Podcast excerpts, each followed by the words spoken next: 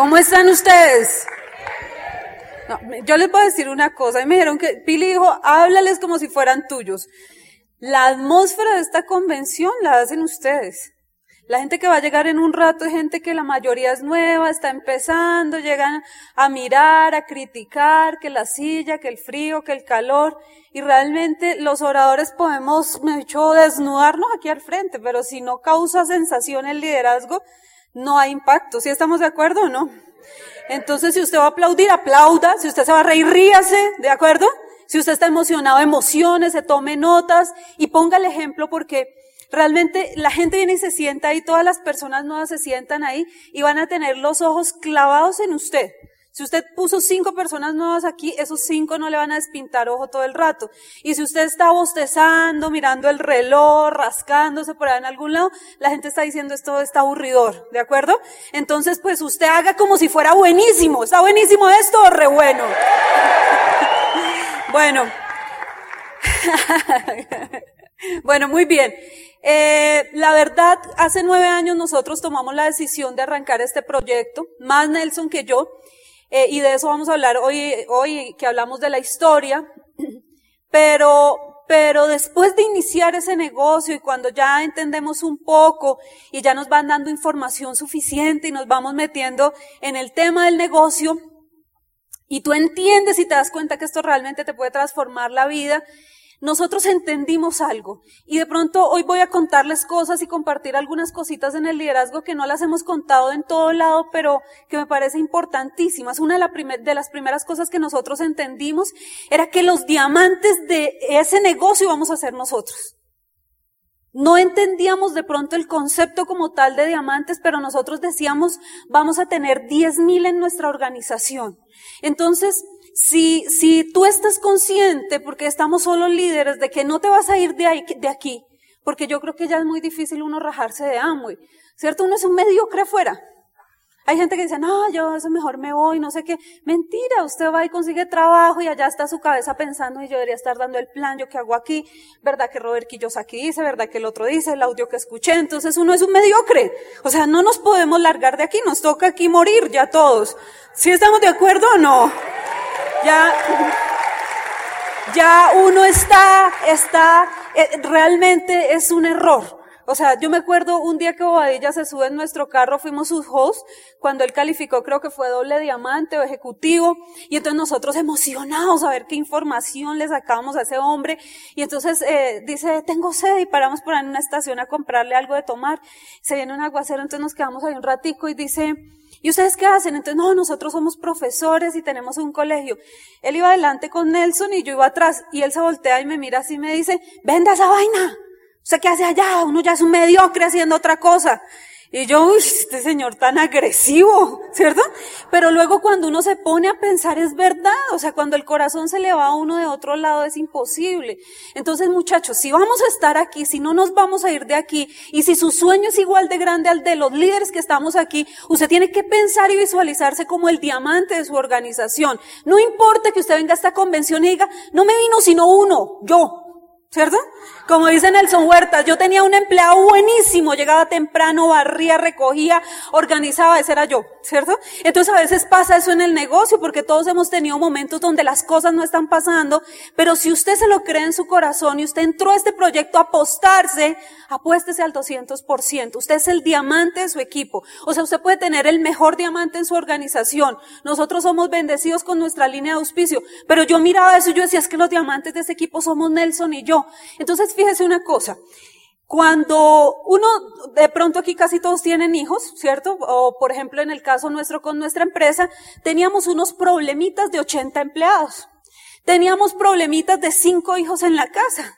Cuando uno tiene esas situaciones, pues uno, la vida, las situaciones y uno mismo eh, adquiere un nivel de conciencia y se entrena para solucionar esos problemas que tiene ahí. ¿Es cierto o no? Ahora yo le voy a decir una cosa, si usted va a tener 10 mil personas en su equipo, usted va a tener 10 mil problemas diferentes.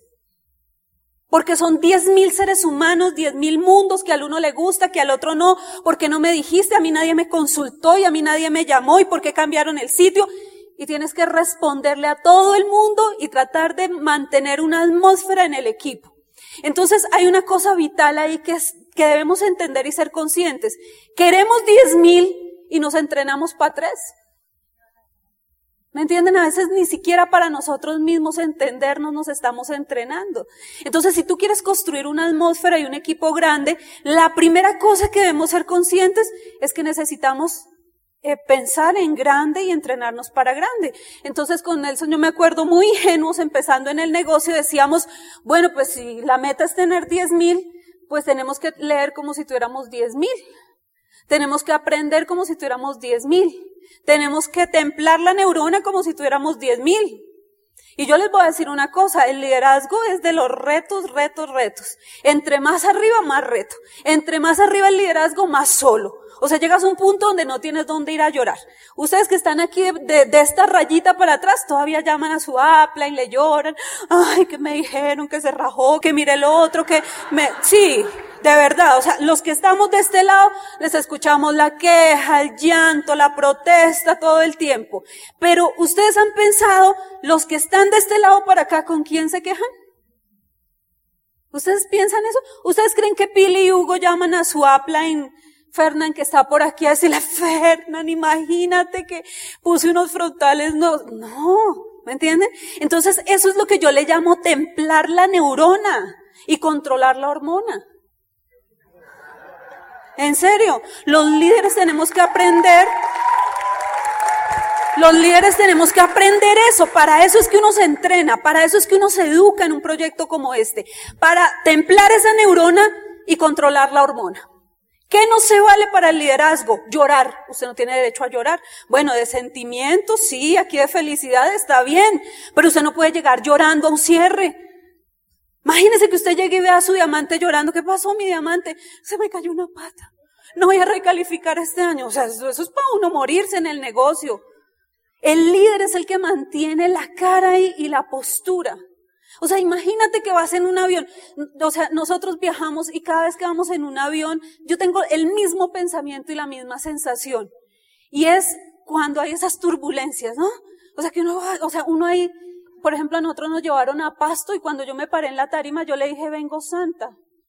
Yo me arrepentí hasta lo de los pecados de mis generaciones anteriores, porque yo dije, esto no va a aterrizar, ¿sí? O sea, vamos a caer en algún lado. Y, y, llegué santa y uno se mueve en ese avión y uno puede ir muy bravo, se subió de mal genio, que mire ese puesto, que no sé qué. Pero cuando se empieza a moverse, uno empieza a decir, ay Señor, perdóname, el avión está lindo, guárdalo Señor, por favor, o sea, que esto no se vaya a caer, porque de verdad hay momentos que la turbulencia es muy fuerte. Mi referente es ver la gente que va en el avión, los auxiliares, ¿cierto? la gente que, que, trabaja en el avión, yo volteo a mirar su cara, porque eso me da paz. Pero me pasó hace seis meses, siete meses, me invitan a un seminario a Neiva, nos subimos en el avión, pasa algo, detienen el avión en la pista y dicen hay un problema técnico, no se preocupen, ya van a venir a revisar. Pasan 15, 20 minutos, nunca llega nadie y el piloto dice, ya está resuelto, nos vamos. Y yo veo la cara del auxiliar. O sea, no le faltó sino sacar la camándula. ¿Ustedes saben cómo iba detencionada yo en ese vuelo? ¿Cómo va uno detencionado, asustado? Porque para mí el líder es ella. Ella es la que sabe de eso, es la que se sube todos los días y va para allá, para acá, para allá, para acá. Yo no. Entonces yo la miraba y ella era, como que se apretaba ese cinturón otra así. Pues tanto que la de para acá terminé el seminario y cogí una flota y me vine en flota. Y los líderes, mi diamante, pues, ¿cómo se va a ir en bus? Yo no, tranquilo, es que a mí me gusta viajar así. Quiero darle la sorpresa a Nelson a la madrugada, llegarle allá. ¿Cuál sorpresa, ni qué Yo, yo no me vuelvo a subir, ¿qué tal que me monten en el mismo? Sí, o sea, si ya me logré bajar, no me voy a volver a subir. ¿Me entienden? Pero quiero que me entiendan es lo que significa el referente de que sabe. Puede que no sepas qué está pasando, pero tu cara tiene que decir, todo está bien. Todo está bien, todo está calmado. Ahorita que cuando veníamos de camino nos llama la líder que está coordinando un evento que tenemos nosotros sábado 8 de la mañana. Mi diamante, esto está terrible, estamos aquí, que no nos prestan la sala, que hoy no, que nomás nadie mandó el correo, que no confirmaron, que no sé qué. Tranquila. Cálmate, todo va a estar bien. Y yo, ¡ay, colgué! Dios mío, Nelson, no hay sala, ¿qué pasó? No mandaron el correo. ¿Me entiende? Pero yo a ella no la puedo poner nerviosa porque matamos el grupo. Entonces, lo único que yo he visto que te mejora esa condición es la educación. Leer, estudiar, trabajar desde la conciencia en tu mente. Sube todo a la conciencia. Este es tu negocio, es tu empresa, es lo que vamos a dejar a nuestros hijos. Hay que templar la, neurona, hay que controlar la hormona. No puedes llegar llorando, no puedes llegar quejándote, no puedes echarle negativo a nadie, ni a los de al lado, ni al del frente, ni al de abajo, ni a nadie, ni siquiera a tu upline deberías echarle negativo. Todo mira antes de decir algo, piensa cuál podría ser una solución. Y de verdad que si tú te empiezas a enfocar en las soluciones y en lo que puede cambiar, el negocio se convierte en algo completamente diferente.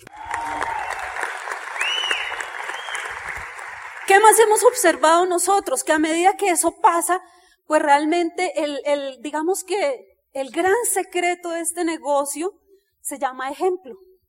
Miren, los grupos se parecen al líder. Los grupos empiezan a parecer al líder. Por eso cuando un grupo empieza a tener ciertas conductas, hay que atacar el mal de raíz. Entonces generalmente nosotros decimos vamos a reunirnos con ese platino a ver qué está pasando, vamos a hacerle sugerencias porque la gente se empieza a parecer al líder.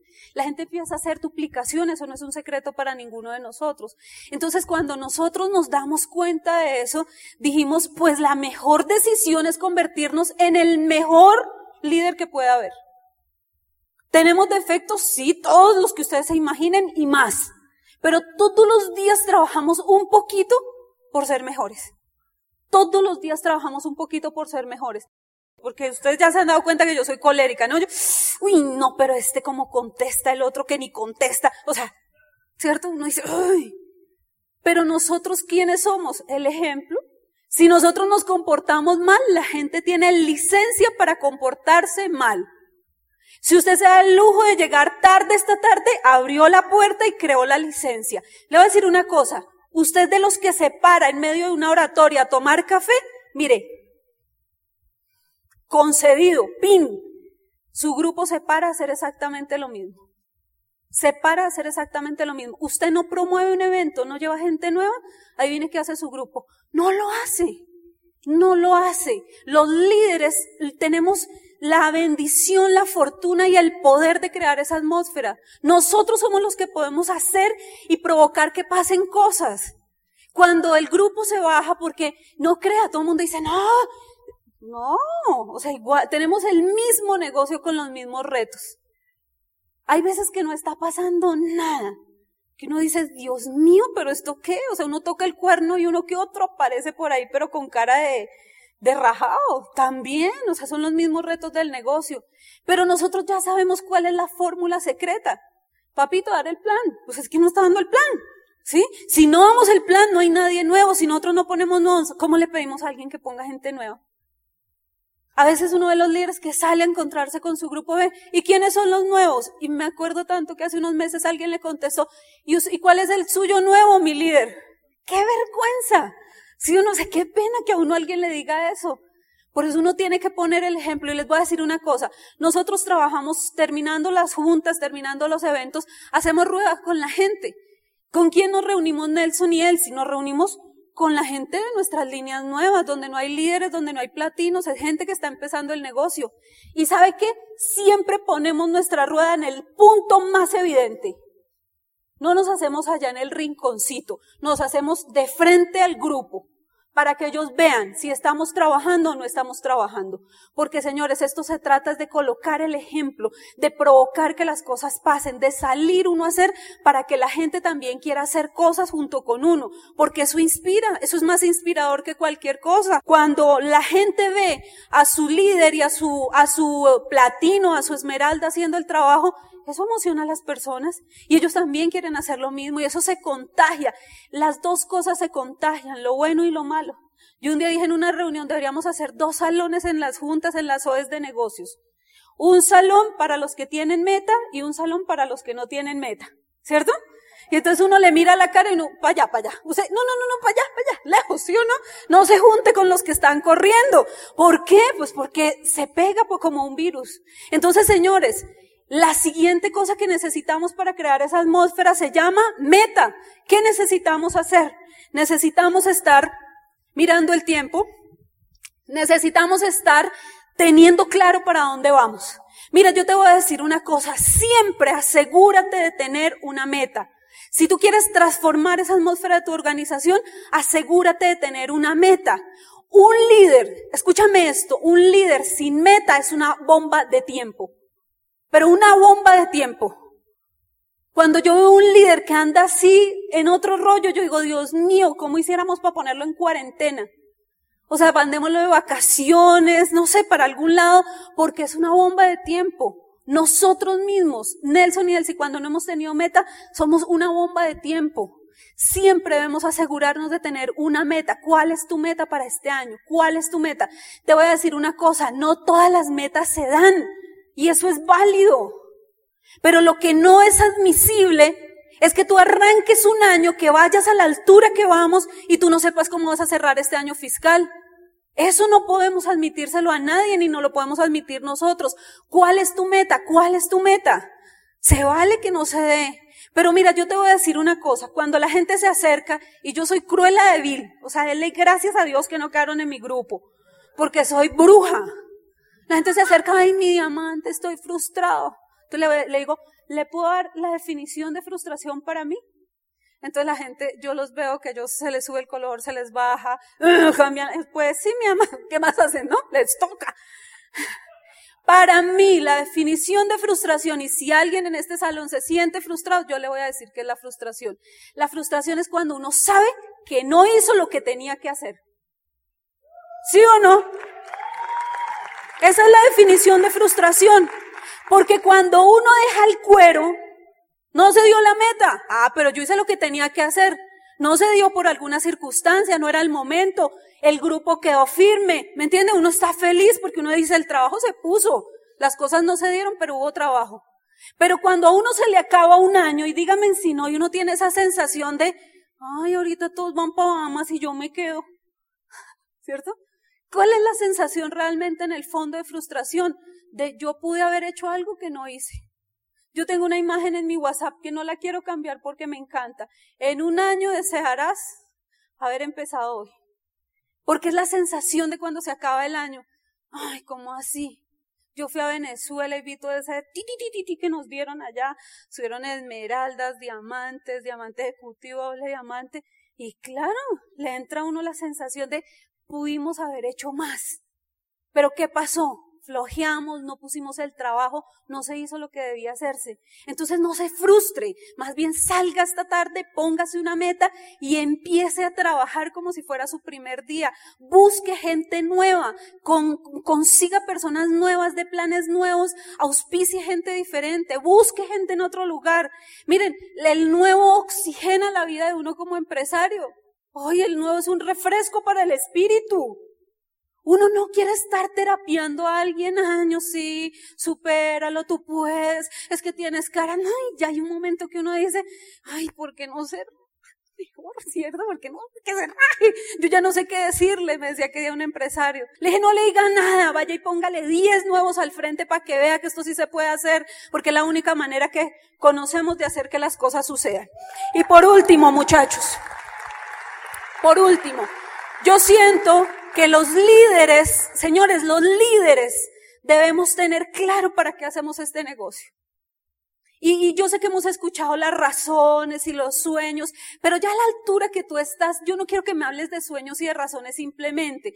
Yo quiero que hablemos de cosas más profundas. Yo quiero que hablemos de sentido de vida. Todos nacemos para algo más que para pagar recibos. Todos nacemos para algo más fuerte que simplemente nacer, reproducirse y morir. Eso le toca a las matas. Nosotros nacemos para algo más. Tú y yo fuimos diseñados para algo. Tenemos un propósito en esta vida. ¿Qué es eso? Búscalo dentro de tu corazón porque todos los seres humanos lo tenemos. Que la vida te haya distraído pagando cuotas, pagando recibos, pagando la renta, eso es otro rollo. Pero si tú te sales por un momento de ahí y tú empiezas a buscar en tu corazón qué es lo que realmente te hace latir el corazón, qué te hace vibrar, ¿Qué causa los niños, los jóvenes, los ancianos? Servir, hacer deporte, cuidar la naturaleza, cuidar el medio ambiente, cuidar a los animales. Algo debe haber en tu corazón que te lo hace latir de una manera diferente. Búscalo, búscalo y recupera eso. Porque te voy a decir una cosa, realmente lo que nosotros hemos visto de este negocio es que Amway es un vehículo, es un vehículo, es una bendición de negocio que tenemos en las manos. Pero esto te va a dar la oportunidad de desarrollar realmente el sentido de la vida que tienes. Realmente convertirte en el ser humano que fuiste diseñado originalmente, con una causa clara, con un propósito claro. Ahorita que estuvimos en España hace como un mes y reconocieron a una platino, una mujer muy joven, muy bonita y tenía todo su pelo verde, verde, verde, como el color que le ponen a Nutrilite, de ese verde. Y yo desde que la vi, pues ¿qué, empieza a decir la mente? Como decía Nelson, ¿no? Todos los prejuicios y todas las bobadas que tiene uno ahí. ¿Qué tal está loca? ¿Sí o no? ¿De dónde la habrán sacado? Tiene pinta de... ¿Para dónde creyó que iba? ¿Para el concierto de... ¿Cierto? Pero cuando ella fue pasada la tarima y reconocida como platino, contó su causa. Ella pertenece a una sociedad de esas que protegen el medio ambiente y por eso se pinta su pelo de verde. Y yo decía, wow. Y vieras toda la gente fascinada con esa señora. Tiene claro lo que quiere, no te tienes que pintar el pelo verde, pero tienes que saber para dónde vas. Tienes que saber a qué, para qué naciste, para qué estás aquí, cuál es tu sentido de vida.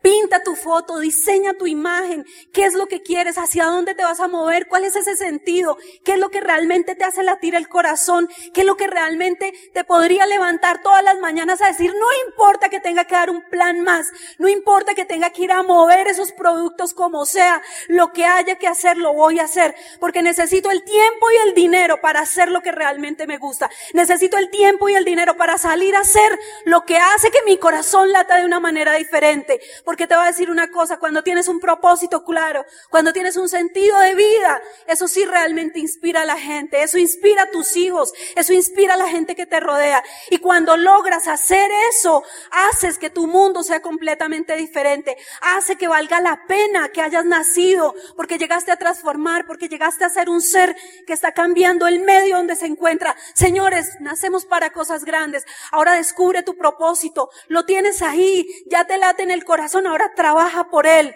Haz que el día que tú y yo no estemos aquí dejemos algo. Haz que el día que te pares en una tarima a hablar, a contar tu historia, la gente te recuerde porque algo de lo que dijiste hizo que la vida de ellos fuera diferente. Nos vemos en la tarde.